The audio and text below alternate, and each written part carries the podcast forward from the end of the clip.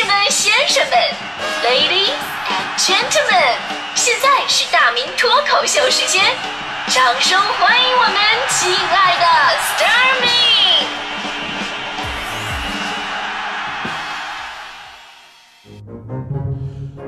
欢迎各位来到今天的大明脱口秀，我是大明。呃，前两天呢，各个学校都开始了自己的期末考试，这很多听众朋友啊，也是通过咱们的节目为自己的孩子送上了祝福啊，希望说，哎，大明啊，这祝孩子们能够考出一个好成绩。虽然我个人也非常希望如此，但是你说一个学渣送出的考试祝福能有多大说服力，那就不好说了，对吧？就我当年期末考试呢，就一直有个疑惑，我一直有疑惑，我一直怀疑我们老师是故意跟我作对的。为什么呢？因为我不明白，为什么他们每次出题都能巧妙的避开我脑海当中所有的知识点。就每次考试，我永远是拿到卷子那一刻，会的题目就已经做完了，然后坐在那儿百无聊赖啊，然后提前交卷，提前交卷，老师还在温馨提示呢，同学不要着急，再仔细检查检查哟。我说老师啊，我已经检查好几遍了，确实都不会。反正我不知道现在孩子怎么样啊，就是我们那会儿考试啊，是根据你上次的考试的成绩来分考场的，这点确实特别科学，你知道吗？因为学习不好的都只能跟学习不好的人坐在一起，根本就没法抄，对吧？你抽筋篓子跟抽筋篓子下去，只能越下越臭嘛，对吧？而且呢，就是人的心理非常微妙，就本来自己学习不好，但是心里边还互相不信任。自己啥也不会的情况之下吧，然后前面那个人回头看答案，你还得挡起来不让对方看到，就这样。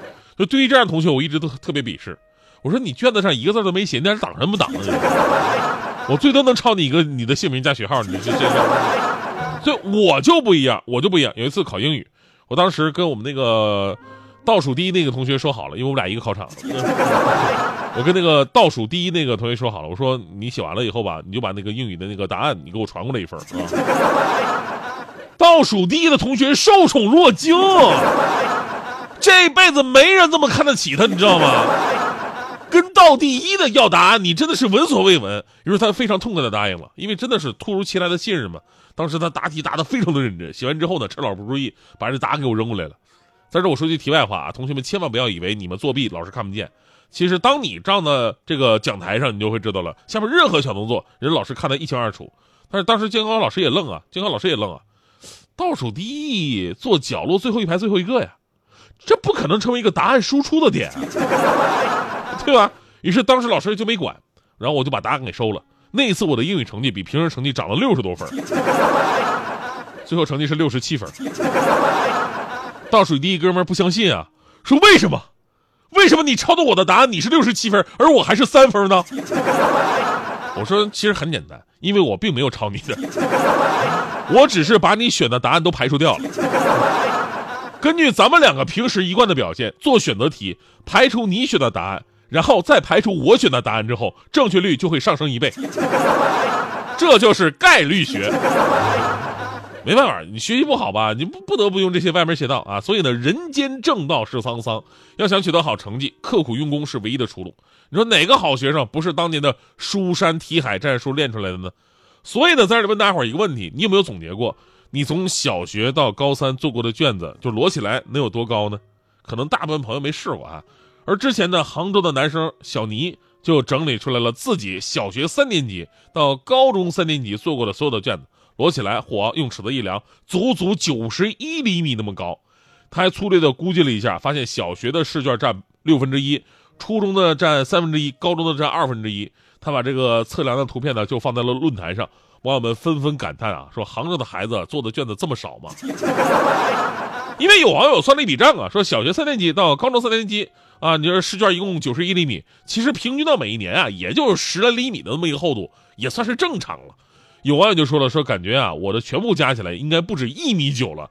还有说说算少了，我们家两个小孩从小学到大学，书本及草稿纸有两百多公斤，到现在还保留着呢。之前还有媒体报道说，江苏省常州的小吴在高三一年就用掉了一百八十九支笔芯儿，一支笔芯儿大约能写一点七万字，也就是说这一年小吴相相当于写了三百二十多万字。我们当然知道说一分汗水一分收获啊，于是题海战术呢也是中国这几代孩子们永远绕不过去的一个学习的方式，做的卷子呢也是越来越多。就我们上学那会儿，老师发的各种卷子都可以打牌了啊，都可以打牌了啊。对数学，我出仨语文，啊，我出理综，我是仨英语，我先跑了。呃，学校天天说穷，但是从来不缺印钱的，呃，不缺钱印印卷子，这一点让我十分不理解，你知道吗？而现在这些孩子比我们那会儿更是有过之而无不及。就昨天有一新闻说，陕西一小学二年级的王老师期末家长会的之前啊，他设置了一个趣味的抽奖环节，啊，把孩子们召集起来，孩子们来抽奖。二年级的孩子喜欢玩嘛，对吧？里边有各种的小玩具啊，各种各样的小奖品的，孩子们抽的不亦乐乎，非常开心。结果有个小男孩抽中了一等奖啊，一等奖，男孩特别开心，打开一看，奖励试卷一套。视频当中的小朋友表情非常复杂，露出了尴尬而不失礼貌的微笑。这个相当于什么？就相当于你婚礼参加婚礼现场抽奖，你好不容易中奖了，结果一看罚酒三杯。多做题我们都知道肯定是有用的啊，肯定是有用的。但是咱们说中国教育已经发展这么多年了，除了简单粗暴的题海越做越多之外，能不能多一些技术含量的，多一些典型题的那些涉猎呢？对吧？科学的分布呢？昨天。还有一条新闻值得大家伙特别的关注，这不就临近期末吗？湖南有一位六年级的小学生开始了疯狂的刷题模式。这六年级的孩子有多疯狂呢？那真的是感天动地啊，努力到无能为力了。据说这位同学每天晚上要复习到很晚，甚至做不完八套试卷都不睡觉那种。八套试卷什么概念？小学一堂考试一般在一个小时左右，八套试卷就要八个小时。如果从七点开始做，就要做到凌晨三点。就算平时练习的话，要比考试写的快，那也要到十一二点，时间长了，孩子身体肯定受不了。果然，这个小朋友连续几天这么高强度的学习之后啊，幼小的身体他承受不了过度的疲劳。第二天早上醒来之后呢，嘴里开始胡言乱语，嘴里不停的念叨：“来呀，吃鸡呀！” 这这什么情况啊？这是什么大大吉大利啊？这是！把孩子送医院了，结果一检查是自身免疫性脑炎。呃，主要表现的就是精神行为异常、记忆障碍、手脚无力、说话障碍等等症状。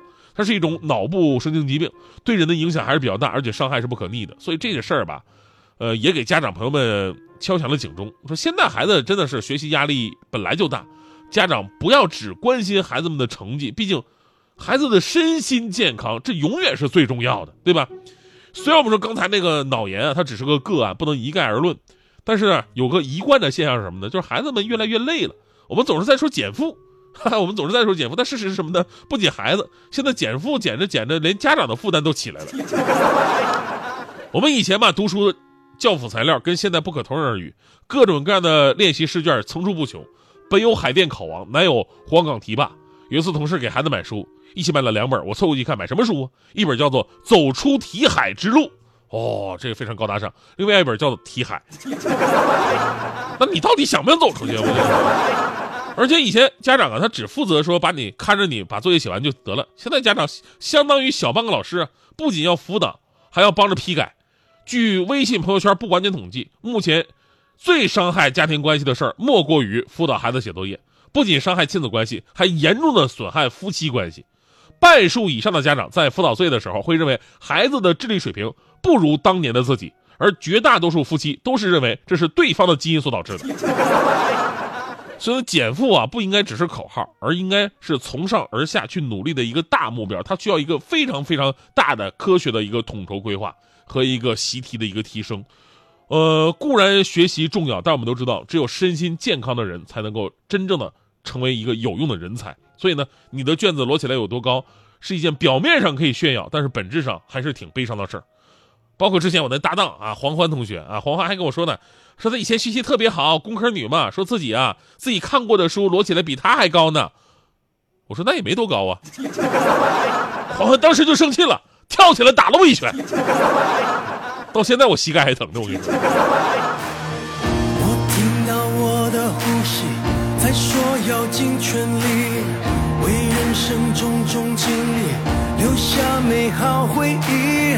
我感谢每次风雨，给我更多鼓励，让我领悟生命真正意义。我们能改变命运的轨，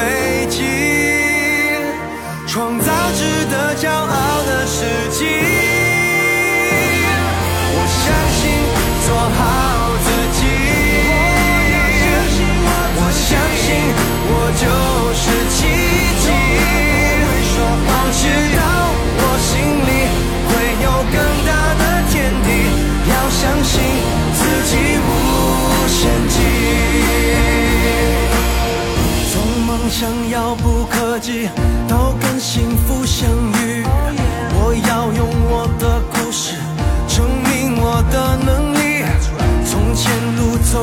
下去淘风光更美丽。